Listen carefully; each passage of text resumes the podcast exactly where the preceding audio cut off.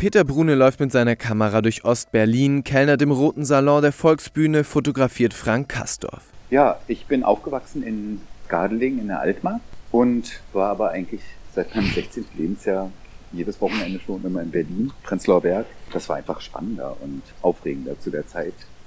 Mit seiner Kamera schafft er es aber nicht nur aus der Provinz nach Berlin, sondern nach dem Fall der Mauer auch nach Asien. Ich bin Anfang der 90er Jahren viel rumgereist und äh, habe Fotos gemacht, viel in Indien, Indonesien und bin 1994 das erste Mal auf einer längeren Asienreise nach Japan gekommen. Asien hat mich also generell fasziniert, aber wirklich irgendwo zu leben, also das hätte ich mir nur hier in Japan vorstellen.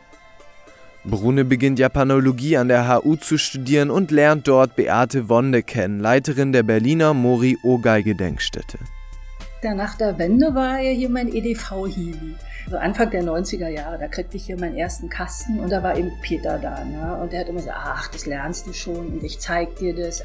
Doch bald schon muss Wonde ihren Digitalmeister verabschieden. Er bekommt ein Stipendium, dafür ein Jahr an die Tokai-Universität in Tokio und kommt nicht mehr zurück. Er behauptet heute, das sei so nicht geplant gewesen, aber wenn er über seine Abschiedsparty erzählt, wird klar, dass er es schon damals zumindest nicht ausschloss, in Japan zu bleiben.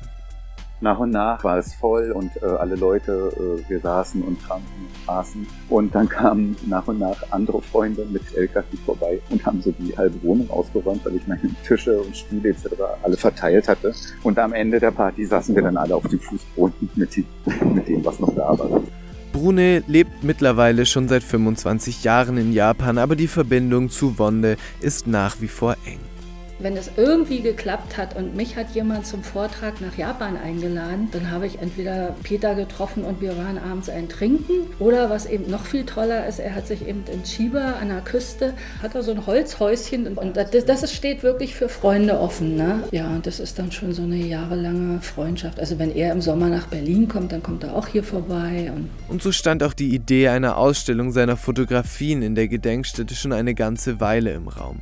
Am 10. Januar dieses Jahres zu japanisch Neujahr konnte dann endlich die Vernissage stattfinden. Mit Tokyo Blurred hat Peter Brune ein Stück Japan mitten ins Herz von Berlin gepflanzt. Er führt uns zum Beispiel an den Strand eines kleinen Dorfes. Da sitzt eine Gruppe älterer Damen und blickt aufs Meer.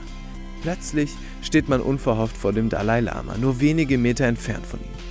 Sein Bodyguard scheint gleich eingreifen zu wollen, so viel Bewegung ist in dieser Szene. Ein anderes Mal sieht man sich ins Tokio des Jahres 1994 zurückgeworfen und beobachtet ein Picknick in Kirschblüten.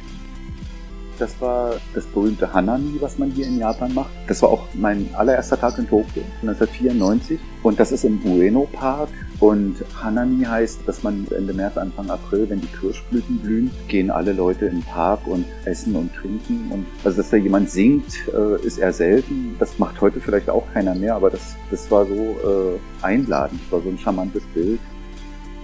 Leider hängen Peter Brunes Werke auf der kleinen Ausstellungsfläche so dicht aufeinander, dass es manchmal schwer fällt, sich auf ein einzelnes einzulassen. Das abwechslungsreiche Övre Brunes aus 25 Jahren Japan hätte mehr Raum verdient. Und trotzdem gelingt es Kuratorin und Fotograf, ein Fenster nach Japan zu öffnen, das im Stile eines Kaleidoskops verschiedenste Szenen zu einem facettenreichen Bild verschmelzen lässt.